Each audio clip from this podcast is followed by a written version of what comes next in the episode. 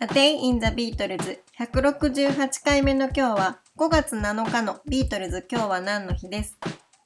？1967年の5月7日、リンゴがサビルシアターで行われたジミ・ヘンドリックスのコンサートに行きました。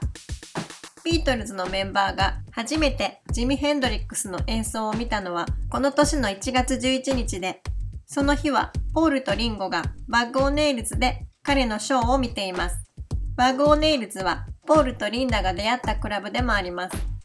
演劇を愛していたビートルズのマネージャーブライアン・エプスタインが1965年から賃貸契約を結んでいたサビルシアターでは日曜の夜にロックコンサートが定期的に開かれていました。この劇場にはブライアン・エプスタインとビートルズのための特別席があり、彼らは1967年の1月29日にもこの特別席からジミ・ヘンドリックスの演奏を見ています。そして5月7日にもジミ・ヘンドリックス・エクスペリエンスのショーがあり、この日はリンゴだけが訪れています。翌月の6月4日に行われたコンサートにもジミ・ヘンドリックス・エクスペリエンスが出演し、その時にはポールとジェーン・アッシャーとジョージとパティが来ています。そこでジミーは3日前に発売されたばかりのサージェント・ペパーズ・ロンリー・ハーツ・クラブバンドを演奏して、それにポールはとても感動したそうです。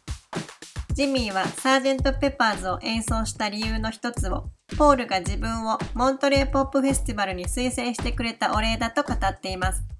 この1967年の6月にカリフォルニアのモントレーで3日間にわたって行われた大規模な野外コンサートがモントレーポップフェスティバルです。